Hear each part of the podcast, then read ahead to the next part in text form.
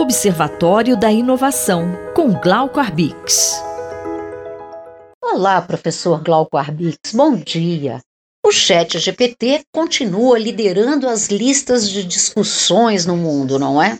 Bom dia, ouvintes da Rádio USP. Bom dia, Márcia. Tudo bem? O Chat GPT continua causando sensação. Todos nós começamos a sentir que as nossas vidas podem ser alteradas, a maneira como a gente trabalha, como a gente ensina, como a gente aprende, como a gente cuida da nossa saúde. Tudo isso pode virar alguma outra coisa que nós temos que saber como humanos que somos. Né? É, é ingenuidade acreditar que nós podemos deixar essa tecnologia correndo solto. Né? Nós não podemos fazer isso.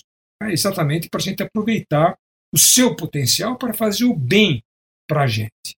Acontece que muita gente, gente importante, ocupa páginas da mídia exatamente escrevendo manifestos para anunciar que a inteligência artificial estaria prestes a atingir um nível, né, um grau de inteligência que colocaria a humanidade frente ao risco de extensão. Não, não acredito, acho que é exagerado e não procedente. Digo mais, afirmações desse tipo apenas fazem a gente olhar para lugares e eventos que não são os mais importantes. Nós temos que ter medo da inteligência artificial como de qualquer é, outra tecnologia poderosa, e essa é particularmente poderosa. Mas veja, o problema está muito mais ligado às pessoas que fazem uso dessas tecnologias, às empresas que adotam e desenvolvem as tecnologias. Uh, o chat permite, por exemplo, que um oceano de mensagens falsas inunde as, as mídias digitais, informações distorcidas, ou então aconselhamento médico indevido, né? prescrição de medicamentos, como se ele fosse o médico da nossa família. Ele não é, ele não pode fazer diagnóstico, nem pode receitar medicamentos, porque ele inventa coisas, quer dizer, sem supervisão humana, sem saber quais são os limites dessa tecnologia, nós não vamos nos dar bem. E como fica o mercado de trabalho, professor? Veja, se a gente olhar para o mercado de trabalho, tem mudanças muito fortes. Por quê? Porque nós temos que perguntar quem que vai ser deixado para trás, né? É, em outros momentos na história, aquelas atividades mais rotineiras eram automatizadas, mas hoje, hoje nós estamos vendo advogados, jornalistas, médicos, roteiristas de cinema, gente qualificada que na verdade desempenha funções que o chat pode fazer mais rapidamente, às vezes com agilidade maior.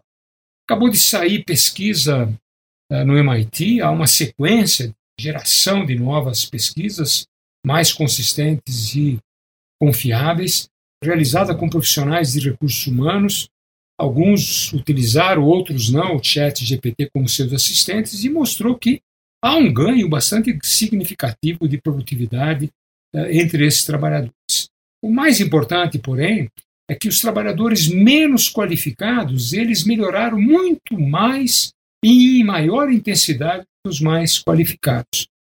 Veja, isso aí confirma uma pesquisa lá feita na Universidade de Stanford é, por um grupo bastante qualificado que mostrou algo semelhante.